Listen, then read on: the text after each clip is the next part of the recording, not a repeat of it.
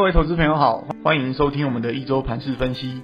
我是合格证券投资分析人员玉树临风的整股专家古今。好的，台股上周反弹进行式哦，权值股部分没什么表现，但中小型股这边却活蹦乱跳。目前加权指数虽然还在月线还有季线下，但 OTC 柜买指数已经领先站上所有均线了。业内主力做多的心态仍然很积极哦。好，现在重点来了，本周应该怎么操作？特别是上周五美股终于出现反弹大涨，那我看法目前还是一样，五月是均线纠结的时刻，在指数没有明显表态前，逢反弹还是要持续减码操作，太弱留强，先保留现金。等盘势表态之后再进场会比较好。简单来说，现在很多股票在反弹半年多之后，价格都挺贵的，但基本面的数字一时还跟不上哦。如果什么风吹草动的话，股价一下子修正两三成也大有可能。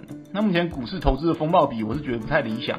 当然了，短线上因为上周加权指数也没什么动哦，所以本周当然有机会随着美股反弹持续在涨，特别是全是电子股的部分。不过 OTC 这边我看法就会比较保留，业内主力在上周美股在跌的时候几乎不为所动哦。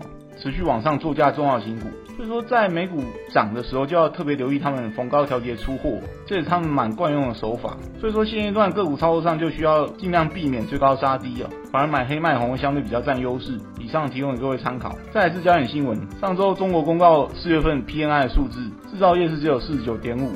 服务业稍微好一些，有到五十六点四。那这也呼应了我们现在所讲的，中国经济的复苏力道是蛮疲弱的，没有那么乐观。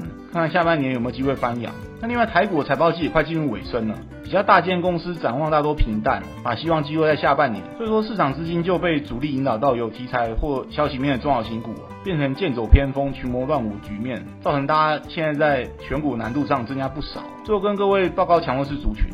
上周比较强势的族群在电子这边是下游硬体产业，比如说 ABF 还有散热模组，主要还是集中在废电族群，像绿电储能、生技还有金融股。那金融股这边先前历经了美国银行业的利空危机之后，开始逐底反弹，到了上周金融指数也创下两个月高点。那到了这边我也不觉得说在景气混沌的状况之下还能这样一路上，目前应该只是回到一个合理评价而已吧。那在弱势股这边则是包含了航运，不管是货柜还是散装，股价几乎都跌破所有短期均线，呈现空头排列，显示出市场法人这边对于之后的这个经济展望没什么信心哦。所以现阶段就建议大家先空手观望就好，等之后转强再说。好的，节目到此进入尾声，股市行情变化难测，但也充满机会。我们所能做的就是充分做好准备。我在投资机关点的粉丝团上也会分享每天关盘重点给大家参考，希望对各位操作有帮助，在股市里能稳中求胜。最后不免俗套跟大家说，如果以上内容各位觉得有帮助，记得按赞、分享、开启小铃铛，顺便加入投资机关员的粉丝团。我是真武专家古今，我们下次见。